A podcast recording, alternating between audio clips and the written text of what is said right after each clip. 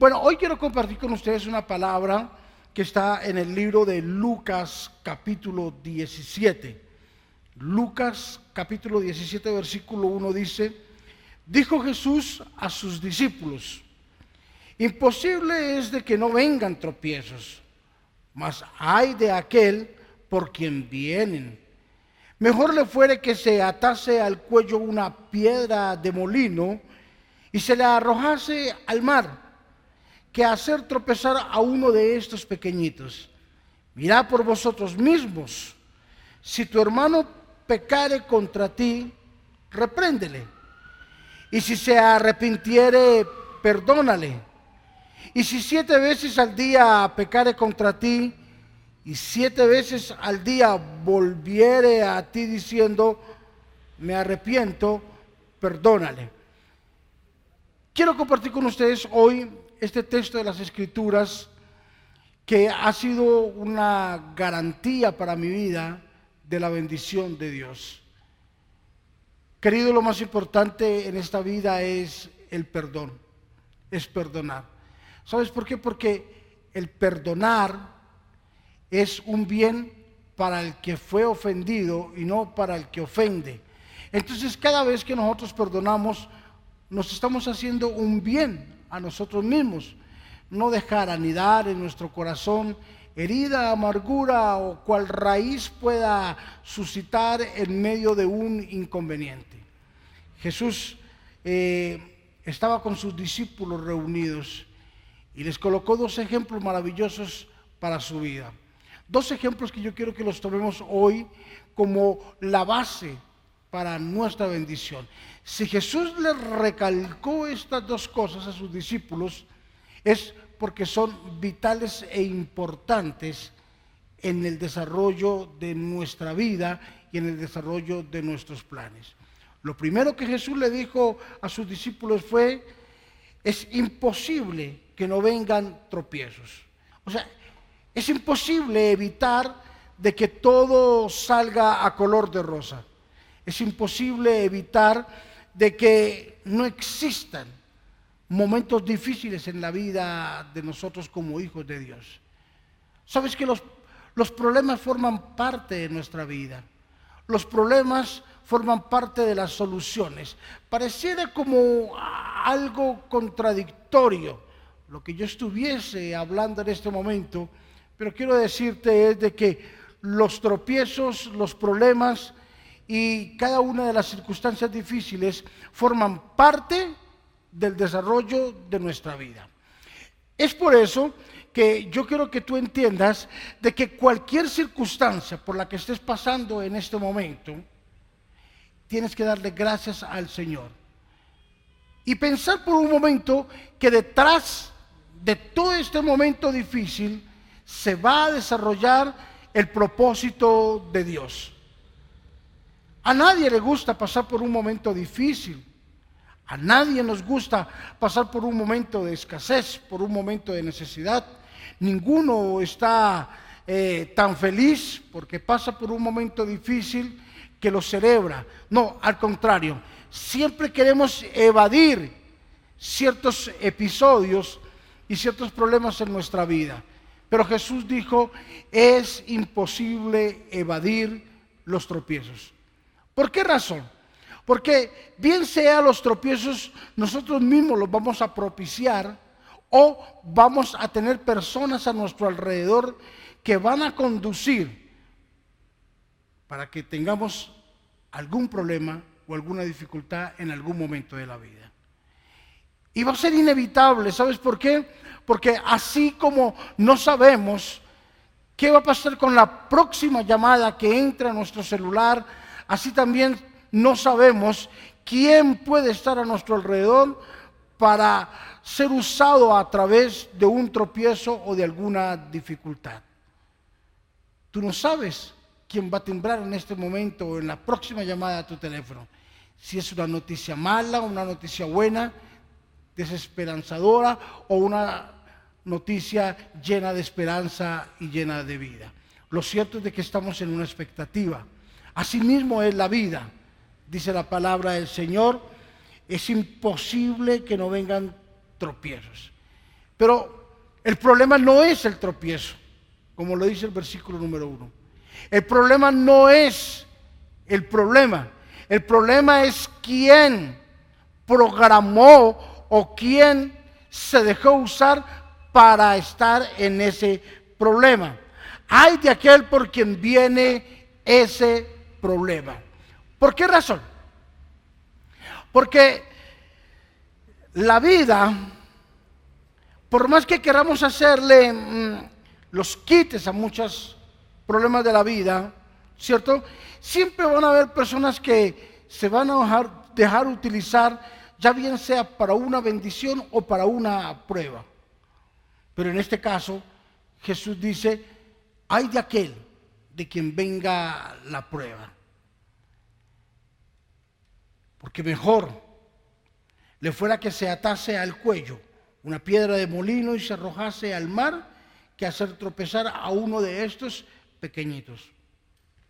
Note la dulzura con la que Dios, con la que Jesús describe la posición, la firmeza de un cristiano. Es más, Jesús los llama como un pequeñito. Y Jesús dijo, ay de aquel que haga tropezar a uno de estos pequeñitos. O sea, como quien dice, tú estás en mis manos, yo tengo el control de tu vida, no te preocupes porque las cosas van a salir bien, las cosas van a tomar otro rumbo, pero en ese caminar, en ese vivir diario de la vida, tienes que tener un sumo cuidado de no ser estorbo para nadie en la vida. Sabes que a veces nuestras actitudes, nuestras palabras, nuestras acciones, nuestras decisiones se pueden constituir en el tropiezo para alguien, porque a veces hablamos sin medir el peso, la consecuencia de las palabras que nosotros proferimos o que salen de nuestra boca. Y podemos llegar a herir y a dañar muchas personas por nuestras palabras y con nuestros labios. O podemos ser utilizados de una forma gloriosa y maravillosa para traer bendiciones no a uno, sino a miles y, por qué no decirlo, a millares. Jesús dijo, hay de aquel que haga tropezar a uno de estos pequeñitos. Jesús nos tiene en una estima tan grande, tan maravillosa, queridos, de que nos trata con mucho amor y con mucho cariño. Nos dice pequeñitos, de gran estima, de gran amor, con un gran cariño. Mira por vosotros mismos, dice. O sea, como quien dice, examínese, examinémonos, a ver cuál es nuestro comportamiento, examinémonos, a ver qué es lo que está pasando con nosotros. Examinémonos que nuestras palabras, nuestras acciones no estén produciendo daño ni tropiezo en la vida de un tercero. Sabes que cada vez que vamos a hacer algo, tenemos que pensar para hacerlo, tenemos que pensar para hablar, tenemos que analizar para hacer y tomar una decisión, porque como les digo, puede rebundar en un daño irreparable por nuestras palabras en otras personas o por nuestras acciones. Si tu hermano pecare contra ti, repréndele. Fue la segunda enseñanza que Jesús le estaba dando a sus discípulos. La primera es de no constituirnos en piedra de tropiezo, en personas poco agradables, o no constituirnos en personas, ¿verdad?, que seamos de tropiezos para otro. Pero lo segundo que Jesús dice es, aprendamos a perdonar. Y Jesús da una, un conducto regular sobre las personas que pecan contra nosotros o que nos ofenden en diferentes circunstancias de la vida. Jesús coloca un orden y dice, mira, eh, perdón, si tu hermano pecare contra ti, repréndele. Lo primero que Jesús enseña es que no nos quedemos callados. Hagámosle saber a las personas de que están cometiendo un error. Reprenderle no significa regañarle, reprenderle no significa pisotearle, reprenderle no significa acabar con una persona, reprenderle no significa disciplinar a una persona. El reprenderle significa háblele, dígale, manifiéstele qué es lo que siente usted o qué es lo que está pasando en su vida por sus acciones, por sus actitudes. Dice, repréndelo, o sea, saca tiempo, háblale. Y dice la Biblia, y si se arrepintiere, perdónale. Por más grande que sea la ofrenda, la, afrenta, por más grande que sea el error, por más grande que sea la ofensa que esta persona esté cometiendo contra nosotros, dice, repréndele, saca tiempo, analiza, perdónalo y dale una nueva oportunidad. Dos cosas importantes que Jesús hasta este momento le ha enseñado a sus discípulos. ¿Por qué esas dos cosas importantes? Queridos, porque es la base de la paz, es la base de la tranquilidad, es el cimiento de una vida en paz y en tranquilidad. Dice, en paz me acostaré y así mismo dormiré. Una cosa es acostarnos y otra cosa es dormir. Porque nos podemos acostar, pero no podemos dormir. Y dice, en paz me acostaré y así mismo dormiré. ¿Sabes que cuando vamos a la cama, cuando vamos a descansar, nos damos cuenta de que estamos en paz, de que estamos en tranquilidad con nuestros hermanos, con la sociedad, con nuestros hijos, con la esposa, con nuestra iglesia y aún con el mismo Dios. Y no hay cosa más espectacular que dormir en paz y en tranquilidad. Dice, y si tu hermano se arrepintiere, perdónale, perdónale. No le eches en cara nada. No, pero ¿cómo le voy a perdonarle si usted ya cometió un gravísimo error conmigo? Jesús dijo, no somos los llamados para decir que tan grande cometió el pecado o qué gran, cuál grande es ah, el error que ha cometido contra mí. Dice, si tu hermano pecó, se arrepintió y te pide perdón, perdónale. Yo te perdono, pero primera y última vez. Tampoco Dios nos ha mandado a tomar esa posición. Tampoco Dios nos ha mandado a, decir de que esa es la forma correcta de hacer las cosas. Jesús dijo, perdónale. Y vuelve y recalca una vez más Jesús y dice, y si siete veces al día pecare contra ti, siete veces al día volviere a ti diciendo, me arrepiento, perdónale. Wow, se puede volver repetitiva la situación, dice. Puede convertirse, según para nosotros humanamente, como en una maña, ¿cierto? Como una rutina, como algo rutinario, de que esta persona peque, pida perdón y vuelva y la haga. Como dice en el adagio popular, peque, rece, empate y volvió a empezar. Peca, reza, se arrepiente, empata y vuelve a empezar. La cuestión no es constituir ese adagio en una realidad en nuestra vida. Aquí lo que Jesús estaba mostrando era la grandeza de corazón en la vida del hombre. Jesús estaba diciendo, así de grande debe de ser el corazón del hombre para con las personas que nos rodean, de que no importa cuántas veces pequen, no importa cuántas veces fallen, nosotros estamos en el deber, en la obligación de perdonar a todos nuestros hermanos. Y sabes que hay muchas formas de pecar contra el hermano en diferentes formas, como también hay muchas formas de perdonar a los hermanos cuando ellos pecan.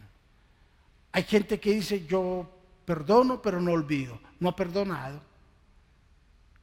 No perdonado porque sigue latente la herida ahí. Porque es imposible que se olvide.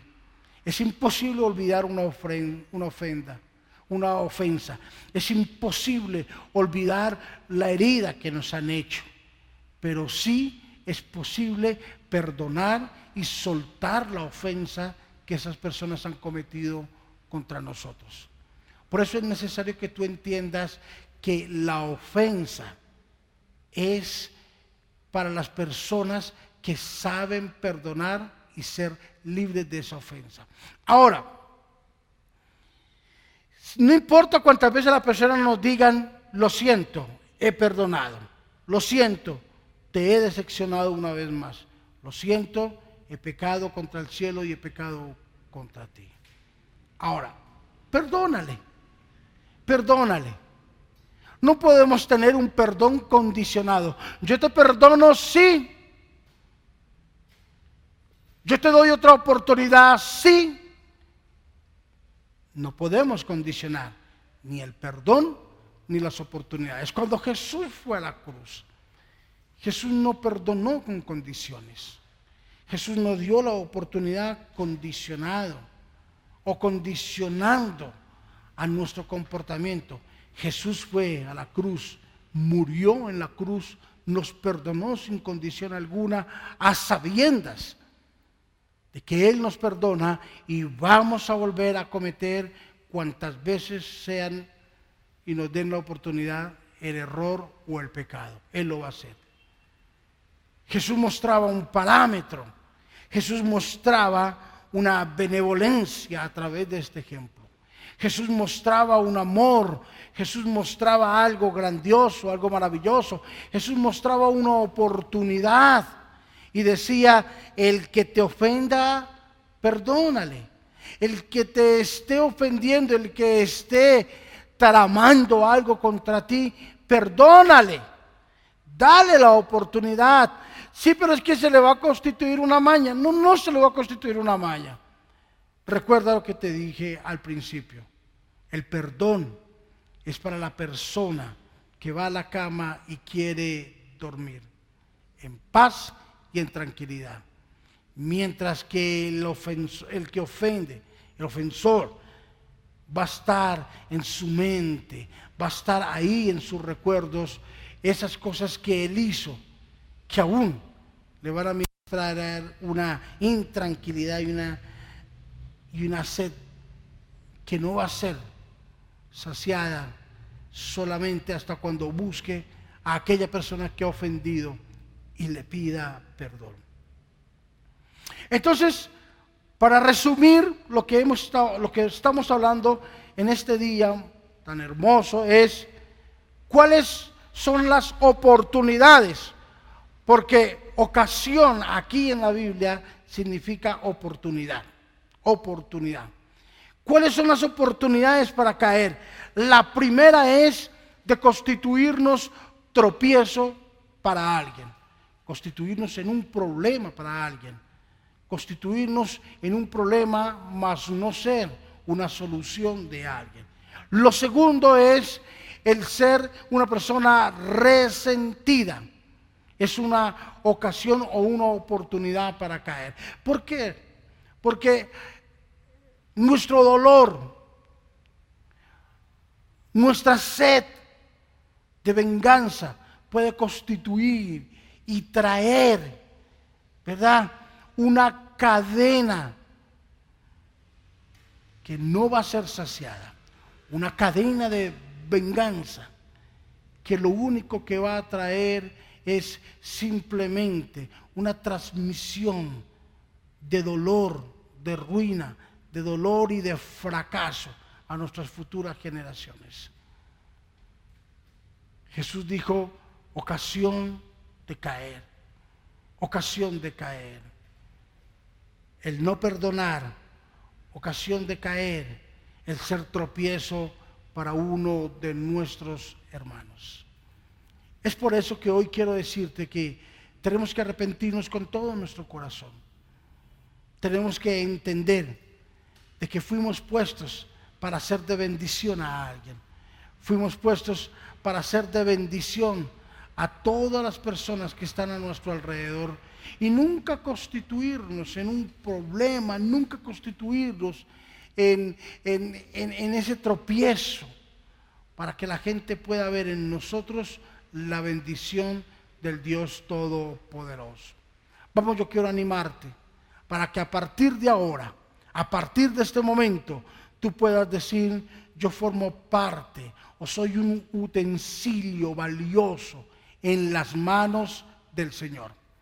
Entonces, vamos a orar y vamos a decirle al Señor, vamos a pedirle a nuestro buen Dios que nos ayude, que nos bendiga, que podamos dejar tanto resentimiento que a veces cargamos, que aunque a veces no lo exponemos, pero está ahí en el corazón y puede germinar una raíz de dolor y de amargura, que eso puede saltar y dañar no solo nuestras vidas, sino la vida de todos los que están a nuestro alrededor.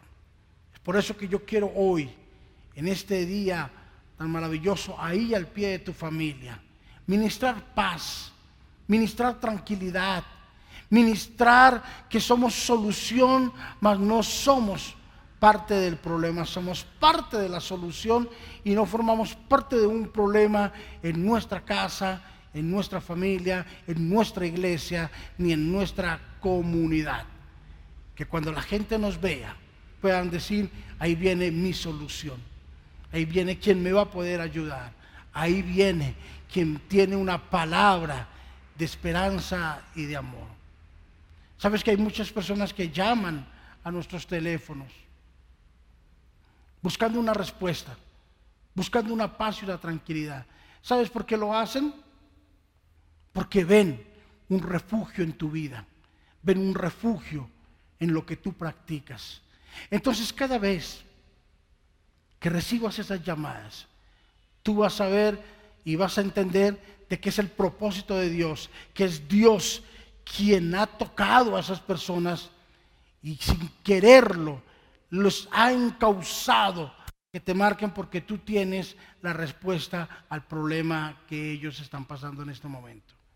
Quiero que oremos, que le pidamos al Señor que queremos constituirnos en personas amorosas, cariñosas, personas que perdonan, personas que le damos la oportunidad a otros para ser bendecidos. Quiero que oremos. Padre, en el nombre de Jesús, yo te pido ahora que la bendición de tu Espíritu Santo esté con cada uno de mis hermanos.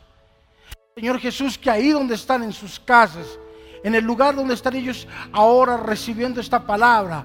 Señor, que están ahora en este en vivo, que están recibiendo esta administración, que la bendición de tu Espíritu Santo esté con ellos, que la bondad, la misericordia, el perdón, cada día, Señor, los llene Señor, que sean ellos, Señor, llenos, llenos, Señor, saciados de misericordia, saciados de bondad, Espíritu Santo. Padre, no permitas que ninguno de los que están escuchando este en vivo se constituyan en una piedra de tropiezo para nadie. Señor, ayúdanos a cuidar nuestras acciones. Ayuda a cuidar nuestro direccionamiento en cada día, Señor. Ayuda a cuidar nuestras palabras. Señor, enséñame a hablar con amor, con dulzura. Señor, no soy llamado a juzgar a nadie. Padre, tú sabes de que ninguno fuimos llamados a juzgarle ni a calificarle la vida a nadie, Señor. Al contrario, Señor Jesús, fuimos llamados y puestos aquí en la tierra para bendecirte para, Señor, formar parte de tu bendición, para formar parte, Señor, de la respuesta tuya aquí en la tierra. Es por eso, Señor Jesús, que hoy a cada persona que está recibiendo esta administración, cada hermano, cada hermana que está ahí pendiente del computador, del televisor, de su teléfono.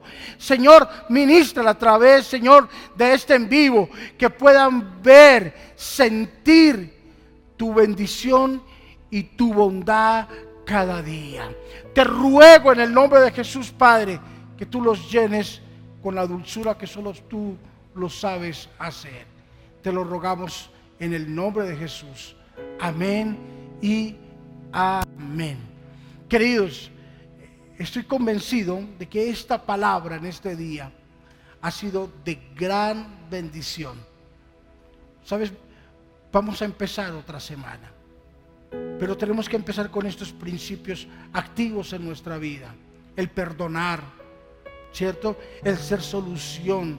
Perdonar cuantas veces no sea necesario, ¿cierto? En dar oportunidades a la gente, en hacer el bien sin mirar a quién, en poder ser respuesta de alguien.